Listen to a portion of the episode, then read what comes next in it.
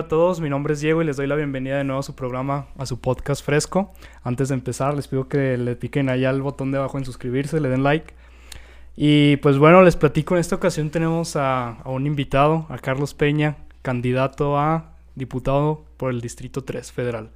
¿Cómo estás, Carlos? ¿Qué onda? Diego, muchas gracias. Un saludo ahí a todas, a todos quienes están siguiendo tu podcast fresco. Aquí estamos muy frescos platicando y listo y puesto para lo que venga. Gracias. Para quien es nuevo y, no había entrado a este o no había entrado a estos videos, no había escuchado, este no es un podcast político, es un podcast que platicamos con cualquier persona que tenga algo de platicar interesante. Y pues bueno, Carlos, este, ya llevas varios tiempo de campaña, ¿cómo te ha ido? Bien, fíjate, yo creo que ayer, fíjate, traíamos una gira, veníamos de Río Grande y venía platicando con los muchachos, con el equipo de trabajo. Y yo les decía, es que haciendo un recuento, llevo en campaña toda mi vida. Llevo años de hacer campaña. En este proceso llevamos poco más de mes y medio. Nos restan prácticamente 15 días ya para poder estar de cara a la elección. Pero ha sido recurrente el trabajo, la cercanía y el contacto que yo he tenido en esto de buscar chamba, porque finalmente quien anda en la política estás buscando chamba, ¿no? Y eso me ha tocado hacer por muchos procesos. Sí. Y ¿Es la primera vez que, contiendes por una diputación federal? ¿Es, correcto? Es la segunda vez. Ah, es la segunda. Es la segunda vez. En 2018 a mí me tocó jugar la elección. Me tocó una ola muy complicada, morena, que venía con mucha fuerza. Y aún tiene mucha fuerza. Yo creo que tiene fuerza hoy ya distinto. Yo creo que hoy hay mucha gente, y, y, te lo digo porque estoy caminando las calles, estoy escuchando jóvenes, estoy escuchando amas de casa, profesionistas y hoy, hoy la ola es distinta. En 2018 era, ah, chispriistas. Ah, es que ustedes corruptos. Ah, es que ustedes robaron. Ah, es que váyanse a la chingada. Vamos a sacar y que no sé cuánto. Era como un voto de venganza. Era como el rencor de muchos que ni siquiera habían vivido un gobierno priista. ¿eh? Era, era un odio sembrado que hoy duele decirlo, se sigue sembrando todos los días en las mañaneras, en esa división, ese encono de los fifís, de los conservadores. Sí, esta polarización que existe. Esa polarización que no ayuda a nada absolutamente. Pero bueno, me regreso. En ese proceso, la gente tenía una esperanza, tenía rencor y tenía esperanza. Hoy en este proceso del 21, fíjate que yo veo decepción, hoy en este proceso yo veo preocupación y veo también mucha desesperación porque el México que se ofreció por parte de Morena en 2018 no llegó y el que teníamos, bueno o malo, con errores y con aciertos, se está cayendo a pedazos todos los días. Hoy vivimos una crisis muy aguda en muchos sentidos, en muchas vertientes y que está impactando en negativo en muchas personas. ¿No tienes miedo, Carlos, de que el día de la elección este, la gente no conozca bien a los candidatos y simplemente se deje llevar por el partido y, y, ve a Morena y simplemente tache y sea un voto masivo en Morena y, o sea, no, no, no logres el, el, el, resultado esperado. Fíjate que es un riesgo, es un riesgo, Diego. En 2018 me pasó, ¿eh? En 2018, Esa fue la... En 2018 yo llegaba, veía eh, en los municipios mucha respuesta, veía eventos eh, totalmente abarrotados, la gente que me decía, vamos con usted, vamos a ganar, usted va a ser nuestro diputado federal y pues tú sientes esa, esa confianza quizás, ese respaldo. Llegó la elección y pum, perdido.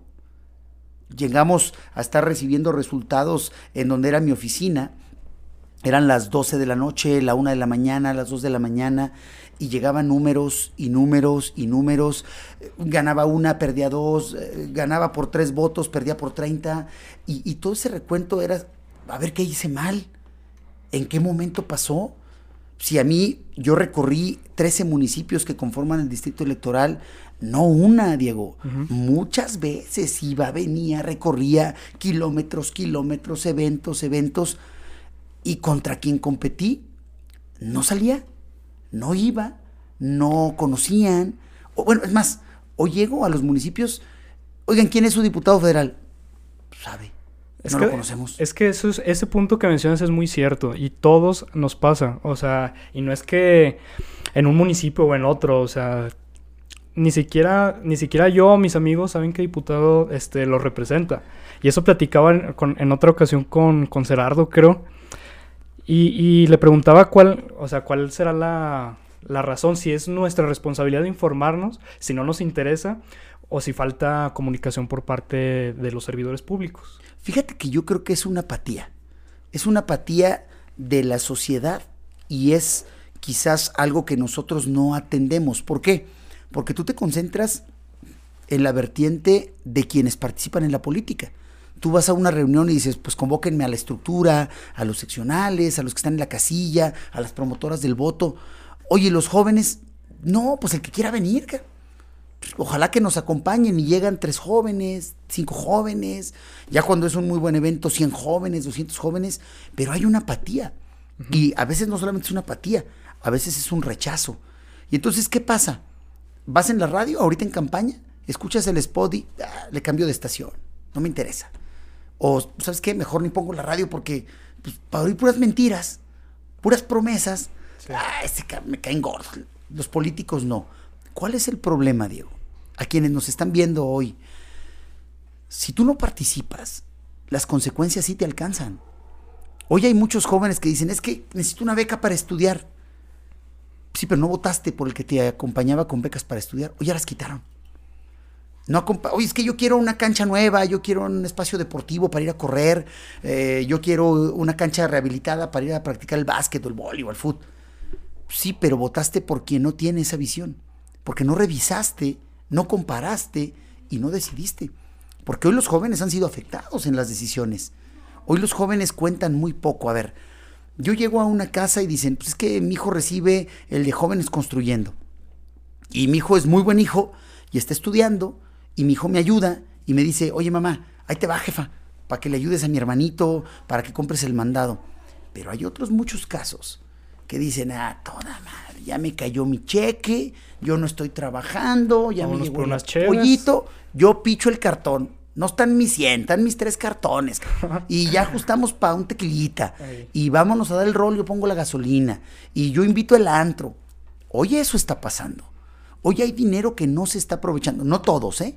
Sí, claro, hay excepciones. Hay excepciones. Hay excepciones. ¿Han, han visto fotos en Facebook de quién pone con, con el dinero que le llega a un negocio o Emprende. O, ayuda a los gastos de la casa. Yo conocí un chavo que era mesero y que me decía que con ese dinero le servía mucho porque ayudaba a los gastos de la casa porque su mamá era soltera, porque vivía con su abuelita también. Y, o sea, hay excepciones, pero pues la gran mayoría, me imagino yo, y tú has de saber más, este, se va a fondo, pues no con, con el propósito que era el programa. Mira, hoy ha crecido los créditos en las tiendas departamentales por el celular nuevo. Hoy ya los Nintendo, los Xbox, demanda absoluta. ¿Por qué? Porque pues, ya hay para comprar. Antes no había. Hoy ya gasolina, el coche, pero ¿saben qué ha crecido? Tristemente, las muertes por accidente, en estado de ebriedad, en exceso de velocidad, de chavos. Hoy hay un alto costo porque no todo el mundo está preparado para traer más recursos en la bolsa. Insisto, no todos, porque le van a decir, ah, Che Peña dijo que los chavos. No, no, no, no, no, absolutamente pero hay excepciones. Es como el prospera en las mujeres. Había muchas jefas de familia que recibían ese recurso y lo aprovechaban para sacar adelante a sus hijos. Había otras que decían, pues el tinte, voy a ir a esto, las uñas, no sé cuánto, y a veces no pensaban en sus chavitos. Hay de todo, hay de todo. No podemos poner a todo mundo en la misma canasta. porque hoy por eso estamos viviendo un México de contrastes.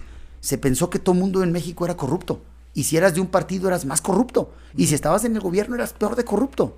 Hoy la realidad es que no hemos terminado con ese problema. Por eso es que no podemos generalizar. Hay que saber clasificar, hay que saber comparar y poder fortalecer y poder acompañar a quienes con hechos te demuestran que vale la pena que creas en ellos, ¿no? Pues sí, y a la hora de comparar están los partidos. Y, yo, yo te quiero preguntar, Carlos, ¿crees que Morena está tan fuerte y, y fue también una, me imagino, una de las razones por la que en el 2018 este, y bueno, hasta la actualidad decidieron juntarse PRI, PAN, PRD, que serán pues totalmente... Y me imagino que ya te han hecho esta pregunta, este planteamiento miles de veces, o sea, estoy seguro que no soy el primero. Pero ¿qué onda? O sea, platícame de eso. Antes se veían como, como enemigos, alguien los veían como amigos debajo del agua. Nos carrereábamos en las campañas, en las calles, y ahí va el panista, hijo de no sé qué, y el o, O sea, es tan fuerte, está tan fuerte Morena electoralmente, tiene tanto apoyo que, tuvieron que tomar esta decisión los dirigentes de, aliarse? No, fíjate que yo creo que no es un tema del que está fuerte o el que está débil. Porque si no se hubieran repartido los votos entre PRI, PAN, PRD, Morena. Por ahí va el tema. Yo creo que no es un tema que ellos estén fuertes y los otros débiles. Yo creo que la preocupación va más allá. La preocupación fue que México no va bien. Y separados podíamos competir, pero quizás no podíamos ganar. Hoy estamos convencidos que en esa, en esa búsqueda de la coincidencia, más que la diferencia, la diferencia ya la traíamos, ¿eh? Tan es así que en las campañas competíamos, nos dábamos muy duro, y era el PAN contra el PRI, el PRI contra el PRD, el PRD contra el PAN y con el PRI. Llega este fenómeno del movimiento Morena en 2018, que es más atribuible a una persona que vino luchando por distintos procesos, con una ideología, con una visión, con una mentalidad, agrupa a mucha gente muy valiosa. Pero también se convirtió en el bote de la basura de los partidos, ¿eh? Agarró de tocho. Sí, claro. O sea, ahí recicló y a ver, los que estaban señalados de a todos, O sea, si tú buscas a todos los que en el PRI ya no cabían, nomás dirá, al de así está en Morena. Si tú buscas todos los que en el PAN ya no cabían, al así están en Morena. Sí, claro, pues de dónde sacas tanto, o sea, tanto personal, tantas personas que forman parte de tu partido sin, sin experiencia. Así es, y entonces hoy no es un tema que estuvieran fuertes, es un tema que teníamos que ser nosotros competitivos para ganar. Y entonces se antepone el que México no va bien porque no hay un mm, equilibrio en la Cámara de Diputados Federal. Hoy hay una mayoría absoluta que no debate. Hay una sobre representación. Claro, y entonces, ¿eso qué ha significado? Caprichos, ocurrencias, imposiciones, todo pasa. Autoridad. Todo pasa. Claro, y te metes en la vida del Poder Judicial, y te metes en la vida del Poder Legislativo, y puedes eh, querer influir en todas las decisiones eso no es lo que va a generar que México camine de manera positiva. A ver, yo parto de que el PRI se equivocó, sí, pero se equivocaron quienes estábamos en el PRI. El PAN se equivocó, sí, se equivocaron muchos que les dio la oportunidad del PAN. El PRD igual. ¿Por qué? Porque quienes nos equivocamos somos las personas. Los partidos todos surgen con un bien común, es como las religiones. Claro, sí, sí. O sea, todo el mundo surge partiendo del bien común, de acompañar las causas de la gente, de generar oportunidades. ¿Quiénes fallamos? Las personas, las mismas personas que han fallado en Morena, ¿eh? Las mismas personas que le han fallado al PT, al Verde, al PAN. ¿Qué tienes que revisar, Diego? A las personas, a quienes les vas a dar tu confianza, porque finalmente, si no aportas, si no participas, si no votas, entonces, ¿para qué criticas? mejor involúcrate, mejor sé parte de la solución y no del problema. Por eso es que hoy esta coalición abandera estas causas. ¿Por qué en Zacatecas? Ah, bueno, pues porque en Zacatecas no queremos que nos alcance esa ola de imposición, de autoritarismo, de ocurrencia y lo que es peor, de una visión de que una sola familia puede controlar todo. A ver, pues no, no estamos de acuerdo. Nosotros queremos competir, nosotros queremos darle la oportunidad a la gente de que podamos decidir juntos el rumbo de Zacatecas. Hoy, hoy en 2018, en 2018 llegamos con ese movimiento muy fuerte. Pero hoy en 2021 hay mucha gente que dice, oye, pues el México que Moreno ofreció nunca llegó. O sea, se está acabando, no, no está pasando. A ver, los chavos que quieren estudiar, pues ya cada vez menos becas. Las señoras que quieren salir adelante, pues cada vez menos programas. Los productores del campo, menos programas. Los ganaderos, menos programas. O sea, todo ha ido a menos. Y eso, eso está doliendo y está lastimando. Por eso yo no veo un proceso similar al del 18. Yo veo un razonamiento distinto porque, bueno, en el 18 ganaron los buenos, los malos y los peores. O sea, hay gente que, que votaron por ellos y no los conocían. Sí, porque simplemente, eso es que, eso es lo que te decía hace unos minutos. O sea, no tienes miedo de que simplemente lleguen este, las personas de los 13 municipios que tú representas como diputado federal, bueno, como candidato, perdón, y que lleguen y simplemente tengan este fenómeno, este, morena, este fervor, este, de hacer un voto masivo, esta ola de morena, y tachar simplemente el, el, el, partido, porque es un problema que conozcan a la persona. O sea, eso de conocer a la persona, claramente que concuerdo contigo. O sea, no, no porque tú estés en el PRI te, puedes, te pueden tachar de, de corrupto, de, de, intransparente, de lo que tú quieras, y no por ser de Morena te pueden tachar de que haces bien las cosas, de que eres santo, de que eres un buen legislador, etcétera. Cierto. Entonces, o sea, ¿cómo le haces para que te conozcan? O sea, porque pues vas recorriendo 13 municipios y, y es mucha a la gente que, que, tienes que darte a conocer. O sea, con los, con los mítines y con los eventos estos sociales basta. No, fíjate que no, no es así. Yo creo que hoy la campaña aire ha sido muy importante. Hoy mucha gente te conoce por las redes sociales, hoy te conocen por una entrevista, hoy, hoy te conocen porque siguen tu página, porque te dan like, porque te revisan, porque investigan tu historia pero también la campaña tierra es importante. Hoy yo puedo decirte a ti y a quienes están viéndonos en este podcast, nos ha tocado caminar calles, tocar puertas, hacer reuniones esquineras, hacer mítines, tener eventos importantes. Todo juega un, rol fundamental. Y ahí es donde a la gente que nos acompaña, que cree en estos equipos y en estos proyectos, les pedimos ayúdenos a multiplicarnos. Hoy, por ejemplo, ha sido un día eh, de mucho contacto con el sector empresarial de Zacatecas. Tuvimos en la mañana con un sector un desayuno, en la tarde una comida y ellos decían, oye, es que estamos muy preocupados. No nos gusta el rumbo de este país. Mira, traemos crisis, eh, no nos estamos animando a invertir, tenemos miedo, la inseguridad nos preocupa demasiado. Hagan algo. Y nosotros les decíamos, oigan, es que primero hagan ustedes. Nosotros estamos haciendo nuestra chamba. Nosotros no paramos de recorrer el distrito, 13 municipios todos los días. Claudia Naya de recorrer 58 municipios, de tocar puertas, de ir a una entrevista, de buscar generar esa percepción ciudadana. Pero ¿quiénes nos ayudan a multiplicarnos, Diego? Ustedes, la gente, los chavos. pero es que es la misma gente que está cansada de los políticos y... O sea, mm, ¿cómo te explico? O sea, ¿cómo, ¿cómo la gente va a multiplicar eso si hay mucha, muchísima gente que está cansada de los políticos y ya no creen en ellos? Ese es el problema, la apatía. Y es más, ¿cómo tú recuperarías la confianza y crearías un perfil completamente pues transparente, limpio, que la, que la gente pueda confiar en ti? Y que no simplemente por el hecho de ser político te, pues, te tache del, estereotipo. Claro, claro. Eh, mira, yo creo que esa parte ha sido un factor contra el que tenemos que luchar en cada campaña. La apatía de la gente, el rechazo de la gente y la falta de interés de participar de la gente. Entonces, es triple labor. Primero, que te conozcan. Segundo, invitarlos a que participen. Y tercero, que confíen en ti para que te den la oportunidad, partiendo de tu propuesta, del trabajo, del contacto, porque hay algo bien importante, Diego. En campaña conocemos lo mejor de las personas, ¿eh?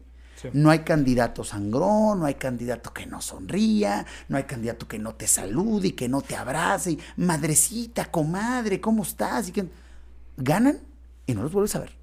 Sí, no, porque están en campaña y traen pues tenis andando en la tierra, andan con su camisa bordada y, ya cuando ganan van al Congreso pues muy trajeados de corbata y zapatos pulidos y se les olvida a la gente, es la verdad. Ese es, ese es el gran costo. Mira, yo, yo te puedo decir que de las campañas que he vivido, y viví una en el 13 para ser presidente municipal, viví una en el 16 para ser diputado local, viví una en el 18 para ser diputado federal, la estoy viviendo en el 21 para ser otra vez primero candidato y diputado federal, porque yo siento, me lo transmite la gente que me van a acompañar en este proceso para ser diputado federal. Pero la gente que te reclama, que no regresan, es que no los volvemos a ver. Segundo, es que no nos ayudan porque ni siquiera nos escuchan. Y tercero, no cumplen con su chamba. Mira, hoy el diputado federal que está, Diego, que busca reelegirse, en tres años de ser diputado federal, presentó tristes tres iniciativas. He visitado más veces yo los municipios como aspirante, como servidor público, como candidato, que él como diputado federal. Es una grosería. Por eso la gente se molesta. Por eso la, la cruz la cargamos todos. Entonces, hoy o ponemos la cruz correcta o vamos a seguir cargando la cruz, ¿eh? Pero ¿a qué te refieres con eso de, que sí regresan? Porque pues todos los políticos regresan. No, no todos. Porque todos quieren buscar otra vez un cargo. Porque me imagino yo que estando en política debe ser muy difícil tener poder. Y es, un, es una cosa totalmente humana tener poder y después no tenerlo. Me imagino que debe ser muy difícil. Fíjate, hoy es bien sencillo. Muchas personas están buscando reelegirse muchos candidatos. En el 2018, muchos diputados locales buscaron reelegirse. La gente hoy no sabe quiénes fueron. No regresaron. Salen cuando el voto, cuando la campaña. Pero ya cuando ganas, ya cuando dices sí protesto, muchos se olvidan de la gente, muchos se olvidan de la calle. Yo no he dejado de recorrer el municipio de Zacatecas desde el 2013 a la fecha. Sí, que fuiste presidente municipal. Cuando fui presidente municipal. Como presidente municipal daba audiencias públicas, iba a las colonias, recorría las comunidades, hicimos obra pública, bajamos programas, atendíamos de manera importante a las asociaciones, a organizaciones. No descansamos un solo día. Luego fui diputado local, fui el más visitado en la legislatura. Daba audiencias, regresé con becas, con apoyos, con gestiones. Fui de los diputados, si no es que el más, que presentaba iniciativas que le aprobaron iniciativas, que me dediqué a trabajar, a gestionar, a legislar y a regresar. Hay diputados que batallaban para ir el martes y el jueves. Había diputados que batallaban para regresar a su distrito porque hay de todo. Por eso yo insisto, hay que separar las canastas. Hay que separar y saber analizar quiénes hacen una cosa, quiénes hacen la otra. No podemos decir que alguien que pone su nombre en el pizarrón va a ser grafitero. Pues no, no puedes decir que alguien que disfruta eh, escuchar música, pues se va a dedicar a ser baterista de rock. Pues no. O sea, no puedes poner a todos en la misma canasta. Cada quien tiene que construir lo que quiere recibir el día de mañana. Sí. Ahorita que estamos hablando de, la apatía hacia los políticos, también hay otra parte. Hay quien idolatra a los políticos, que creo que es todavía más peligroso. Claro. Creo que a mí me preocupa más que alguien idolatre a un político a que a que le tenga rencor o a que no le tenga este, empatía. Creo que se me hace más peligroso que, que, sea idolatrado. ¿Por qué? Pues porque a fin de cuentas es un trabajo, es un servidor público. ¿Por qué tiene que idolatrarlo si no es un, no es un superhéroe? Su trabajo. No es, un artista.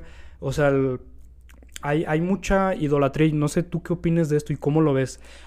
Mira, yo creo que el fanatismo en cualquiera de sus expresiones es peligroso. El fanatismo en lo que me digas tienes que aprender a, controlar esa emoción, tienes ah. que aprender a separar esas emociones. Hay familias que se pelean hasta por defender a su propio candidato. Claro, claro. Están peleadas. Oye, hay, vecinas que se dejan de hablar, que se cachetean, que se discuten. Hay familias que se separan por la cuestión política porque te conviertes en, en una persona radical, te contamina. A ver, hace ratito lo comentábamos. Yo por eso insisto, la labor de, que, de quien conduce un país, un estado o un municipio no es llamar a la división, no es llamar a la confrontación. Eso es lo que menos tienes que hacer. El día que tú ganas, gobiernas para todos, decides para todos e impactas para todos. Y entonces también la ciudadanía tiene que aprender que esa pasión no es la correcta. Esa pasión te puede llevar a equivocarte, esa pasión te puede llevar a confundirte, a que sesgues tu valoración y tu análisis y que entonces ya, pierdas objetividad en lo que estás diciendo. Sí, pierdes esa objetividad a razón de que se te aumenta mucho el ego. Claro. O sea, se te, aumenta mucho el ego como, como persona que pues es muy peligroso. Oye, pues es que terminas, terminas cayendo en esa comodidad de decir, Oye, pues a mí me gusta más que me digan que soy el más fregón, que soy el más listo, que soy el más inteligente, que soy el más capaz. Y te la vas creyendo, y te la vas creyendo, y te vas perdiendo. Pero el problema es que se pierde el político y se pierde la gente en esa pasión. Entonces, sí tenemos que aprender a dosificar ese fanatismo, sí tenemos que aprender a controlar esas emociones y a que los que nos dedicamos a la política seamos muy responsables, porque luego nosotros somos los principales promotores de que exista ese encono social, ese conflicto social y esa fractura y esa división social. Así es, Carlos. Es, muy difícil, este, pues, o sea, que, todos este, sepan bien, o sea, hasta qué punto, o sea, no tener fanatismos, pues, ni, ni, ni fanatismos, ni tampoco, este, irnos a extremos, ¿verdad? de de odiar, pues. Ni filias ni fobias deben existir en esto. Así es. Y, tú, Carlos, este, ¿cuántos años tienes? Tengo 38 años cumplidos. 38. ¿Y cuándo, cuándo descubriste tu vocación de servicio, que es lo más, lo principal en, en, en, la política? Y, y también, si, si nada más puedes servir siendo o usando como herramienta la política. Yo creo que es el vínculo eh, más sencillo para poder hacerlo. Pero está curiosa la historia, pues, y espero hacerla muy rápida en una síntesis. Fíjate que a mí me tocó vivir la política muy cercana desde muy chiquillo. Yo de chiquillo me tocó vivir la campaña eh, política de presidentes municipales en mi municipio. En una ocasión es mi tío, quien es candidato a presidente municipal por el PRD en aquellos años en Río Grande. Yo soy originario de Río Grande. Y pues yo iba a los mítines y escuchaba y luego a veces a mi hermano le tocaba participar y lo iba dando un discurso y entonces yo me emocionaba tanto que yo agarraba el esmalte de mi hermana y rayaba la camioneta y le ponía bota Carlos Peña. Ándale. Y luego bañándome me aventaba mi discurso y la independencia y viva Juárez y me aventaba mis rollos, ¿no? Mm. Pero era niño, yo no sabía que eso estaba en mi camino. Luego después fui creciendo y en la primaria me decían, oye Carlos, tú vas a ser el que va a, a concursar en oratoria. No, hombre, pues yo a mí no me interesaba eso, yo quería jugar fútbol, soñaba con el fútbol, practicaba el fútbol y tomaba Coca-Cola. Ah, Coca-Cola no nos patrocina, ¿verdad? Entonces mejor no me... Tomaba refresco. Y entonces... Habla de lo que, que todavía no llegamos a eso. y entonces, pues yo me emocionaba con el fútbol. Total, se da el concurso de oratoria, mi maestra se esmera muchísimo, me elabora mi discurso con el que yo iba a participar y no me lo grabé porque yo me iba a jugar fútbol. Pero entonces al momento del concurso, llego, me dan el tema y el discurso que ella me dio nunca lo leí, pero dije todo el bosquejo del tema. Y entonces dicen, mira, en la oratoria no te podíamos dejar pasar porque tú debías de haber dicho el discurso que traíamos nosotros aquí.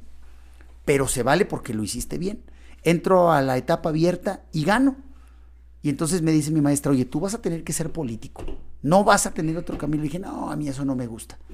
Pasa la vida, pasa la historia, me involucro, me meto, me meto, me meto. Llegué a ser presidente municipal de la capital. Llegué a ser diputado local Hoy estoy buscando ser diputado federal. Encontré en esto una vocación con la que puedo acompañar a mucha gente. Y no es que lo diga yo, es que lo revisen en mi historia, Diego, porque luego en la política todo el mundo decimos, mi interés es servir a la gente, acompañar las causas, poder gestionar recursos para ustedes. Ese discurso que ya cae gordo, De filantropía. Tienes que irte a los hechos, a lo práctico. A ver, ¿qué hizo este cabrón como presidente municipal? Ah, bueno, más de 40 domos, rehabilitamos el circuito carretero de la capital, tres unidades deportivas, canchas de fútbol, parques de béisbol, logramos innovar con programas como Buen Provecho, que fue premiado a nivel nacional, que era darle alimento gratuito a personas con discapacidad y adultos mayores, innovamos en materia de turismo, innovamos en materia de desarrollo económico, logramos implementar una reestructura y una ingeniería que reestructuró la administración municipal que a la fecha sigue, logramos dotar de camiones para el servicio de limpia, logramos llevar grúas para el alumbrado público. Ahí están las acciones, no es lo que yo diga, es lo que hice.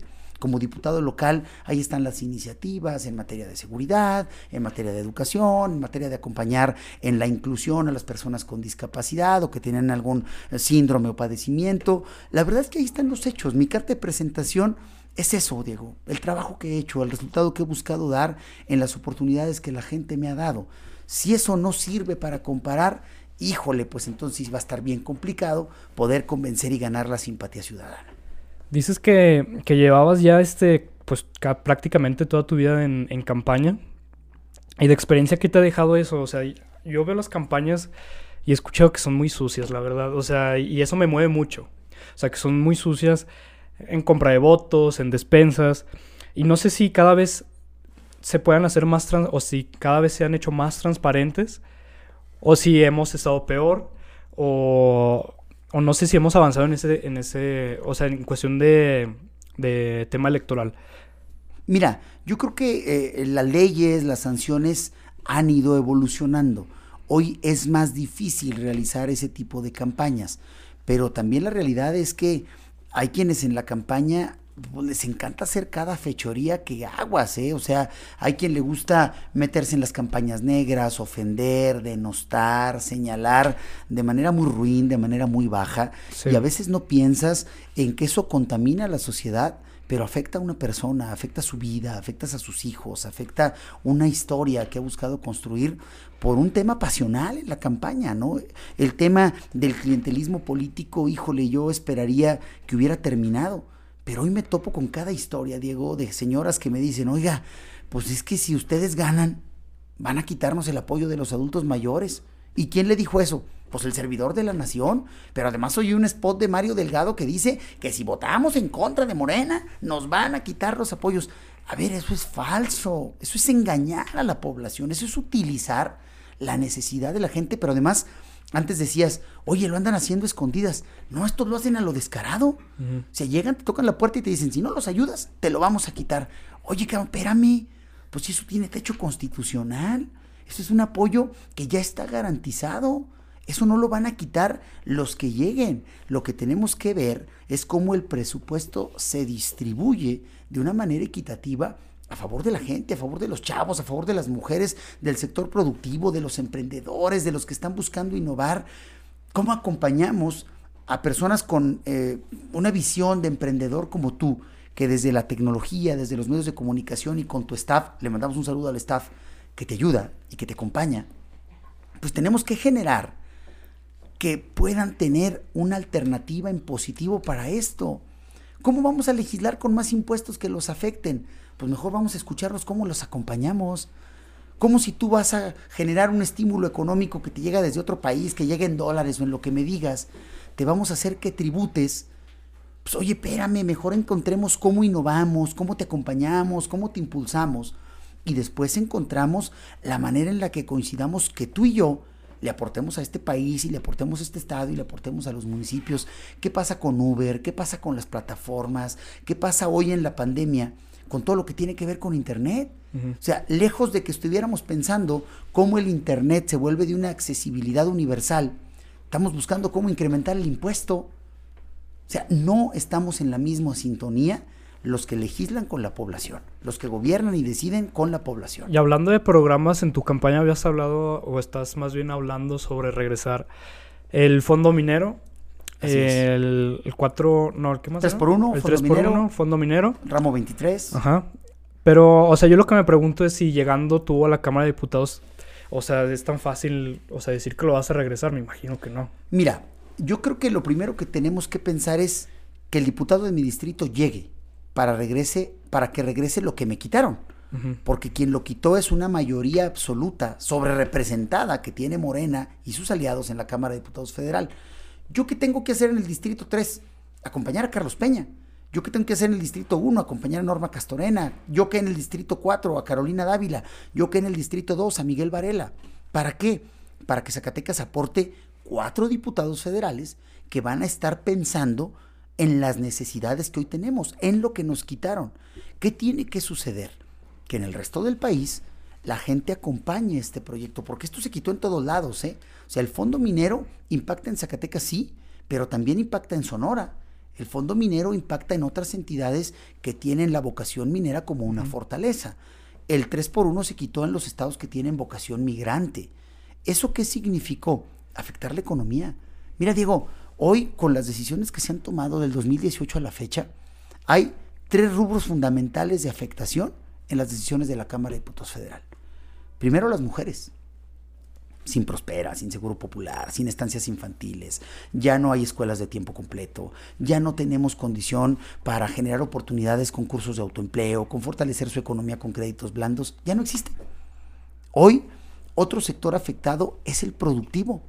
Los empresarios hoy están en crisis, ya no generan empleo, tienen miedo para invertir. Y te lo platicaba hace unos minutos. Hoy el campo está afectado, hoy los ganaderos están afectados, hoy los que se dedican a la construcción están afectados.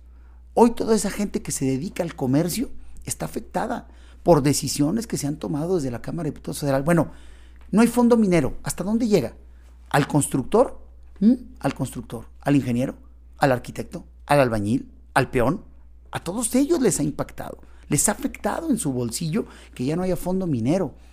Hoy los municipios ya no tienen cómo hacer obra pública. Programas, acciones, becas, ya no están ahí, Diego. ¿Qué ha generado eso? Que nos estanquemos. ¿Qué le pasó al gobernador, ¿no? De repente eh, llega al 2018 y le quitó mucho presupuesto. Todo, más de 7 mil millones de pesos.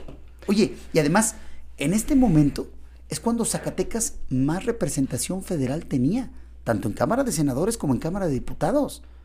Y es cuando más perdimos.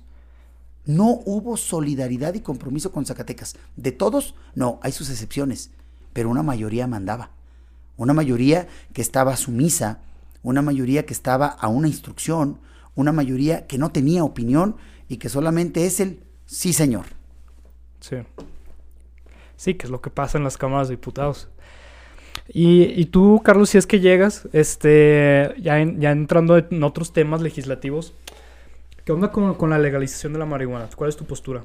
Es un tema que, está ahorita en, pues, este, bueno, ya, ya tiene meses, este, que está sobre la mesa. Y pues tú siendo candidato a diputado, si es que llegas, es, es muy interesante tu postura. Bueno, primero es un tema que ya se legisló, sí. que está aprobado, ya eh, el tema del uso recreativo, el uso de salud, ya está legislado. Tendremos que ver cuál es la postura de si hay que reconsiderar en ese aspecto, si hay algo que modificarle a la ley, si hay algo que corregirle a la ley, para que lo podamos discutir. Pero son temas que ya se han tocado, que ya se han avanzado, que ya se han aprobado. Hoy en este momento, te soy muy franco, nadie se ha acercado para decirme, oiga, vote en contra de eso. Oiga, modifíquela para que podamos portarla todos los días en la calle. No, nadie se ha acercado. Yo tendré que ser primero muy respetuoso en escuchar y después en acompañar y en legislar de manera muy responsable.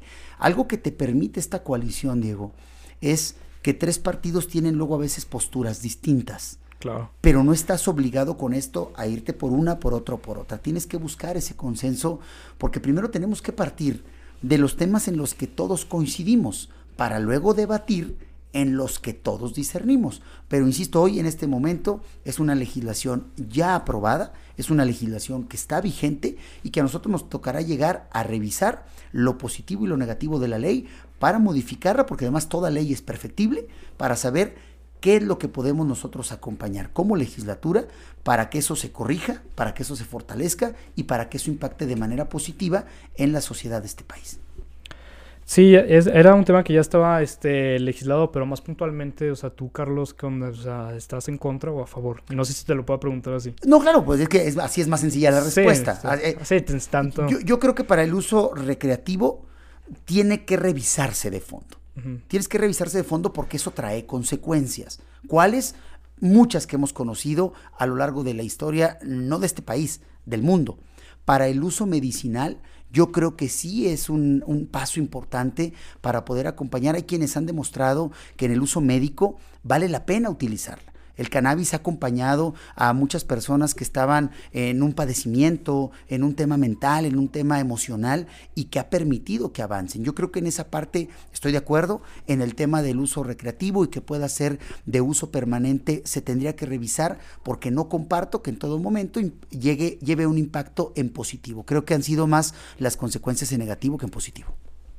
Hay muchos temas muy interesantes como la legalización de la marihuana, eh, la legalización del aborto. Eh, hay, un todo un movimiento feminista o sea, muy fuerte que desgraciadamente, desafortunadamente, pues está muy afectado, pero ahorita está muy fuerte el movimiento en sí. Y, lo que exigen mucho, pues es el, la legalización del aborto. No sé tú también, o sea, te puedo preguntar qué onda, cuál es tu postura, tú qué piensas, o sea, ¿crees que, que o sea, bueno, siendo de derecha, ¿Correcto? O sea... Pues mira, es que, insisto, hoy en esta coalición hay una visión de izquierda, una visión de derecha, una visión centro, que es la del PRI, pero yo creo que en esta parte son separar los temas personales de los temas públicos. Lo que yo piense como persona en nada impacta o beneficia a los que son pro vida o a los que están en el tema pro aborto. Creo que esa parte se tiene que separar. Lo personal no influye. Lo que yo crea, lo que yo respalde, no influye. Mi tema es lo público y esas decisiones sí impactan. Y entonces a mí me toca respetar el derecho de las personas, respetar el derecho de quien dice, yo quiero salvar la vida, como respetar el derecho de quien dice, híjole, a mí me están afectando mi vida. Creo que tienes que ser muy neutral en esta parte. Será un tema de debate, por supuesto que tendrán que venir los debates. Ojalá me viera yo en esa condición, pero en este momento solamente es una aportación personal y creo que esa ni apoya, ni respalda, ni perjudica, ni beneficia, ni a los pro, ni a los contra. siendo yo diputado federal, por supuesto que tendré que fijar mi postura pública al respecto para saber hacia dónde conducir la postura del grupo parlamentario y del impacto que habrá de tener en lo legal. Este. Ahorita, hace rato también estamos hablando. Bueno, o sea, este, tienes mucha razón en eso que no, o sea, es este personal y, o sea, diferenciar, pues. Pero también este, hace rato estamos hablando y, quisiera pasar al tema de la candidatura a la gobernatura. Que, pues bueno, yo, yo vi el debate y la verdad es que se me hizo muy aburrido. O sea, se me hizo muy aburrido porque a mí me gusta ver los debates. O sea, no es, no es que me haya aburrido porque no me gusta. A mí me aburrió, ¿sabes por qué? Porque por ver tantos partidos políticos. O sea, yo no sé por qué hay... Y eso que hay, hay, tres juntos, o sea, es la coalición y la coalición de Morena y Juntos Haremos Historia. Cuatro van en ellos y tres van con nosotros. Ajá, sí, cuatro en ellos, tres con ustedes. Y en total eran 10, 11 candidatos. O sea, lo que hacía un, un debate muy, pero muy... Tedioso, aburrido, desesperante. O sea, y yo no sé por qué hay tantos candidatos si a final de cuentas, o sea, se están compitiendo, contendiendo dos o tres, o sea, lo mucho tres. Y el tercero está muy distante. O sea, la verdad. Es, no sé por qué no lo hacen con Estados Unidos, que nada más son dos candidatos, hacen los, los debates más interesantes.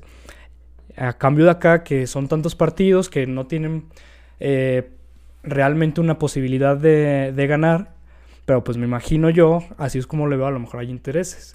Mira, si tú te acuerdas, Diego, igual a usted les tocó muy chavitos, a mí también, pero bueno, e, esa parte de vivir lo que se le reclamaba al PRI.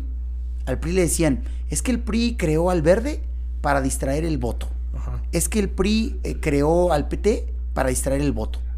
Ah, bueno, pues hoy, hoy está muy claro que Morena generó todos estos partidos para distraer del voto anti-Morena. Esa es la verdad, es una razón política fundada. Fíjate tú en ese debate. Pues la candidata de Fuerza por México, creo que se llama el partido. Eh, sí, Miriam. Miriam.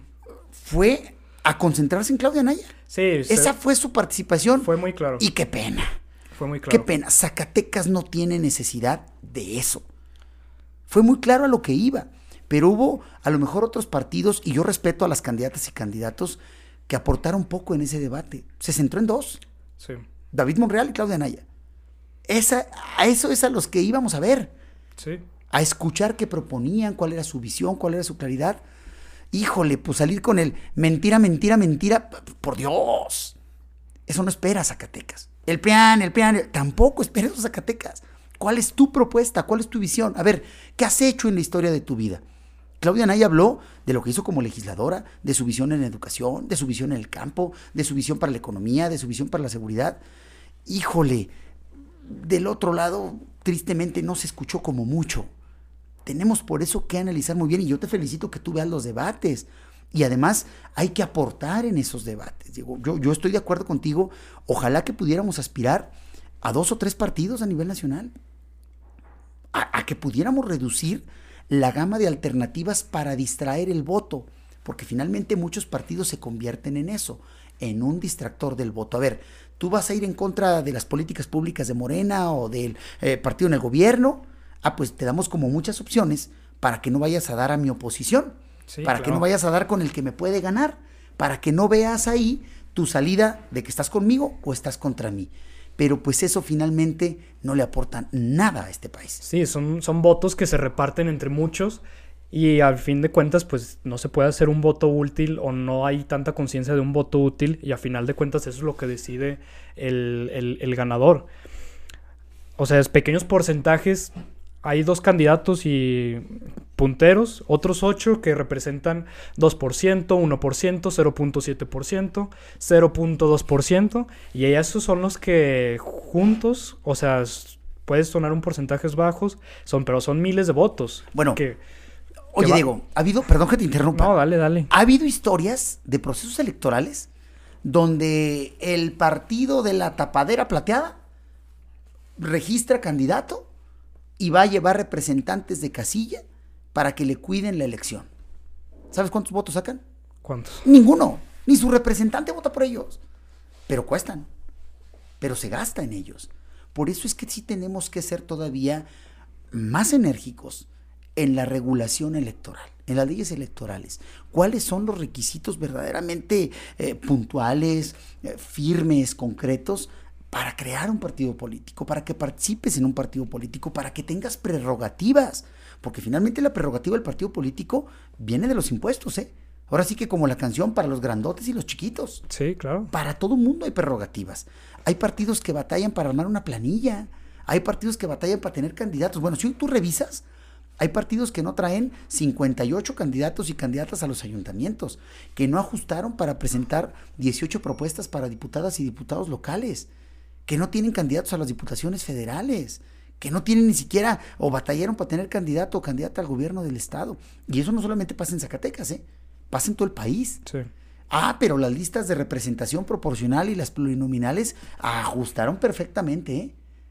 Ajustaron para llevar, me cabe mi primo, cabe mi sobrina, cabe mi hermana, caben todos. Y tristemente a veces pasa en los partidos políticos. Sí. ¿Por qué? Porque no hay apertura. Y por eso la gente dice, ¿para qué participo? Si está el hermano, si está la hermana, si está el sobrino, si está el yerno, si está el tío.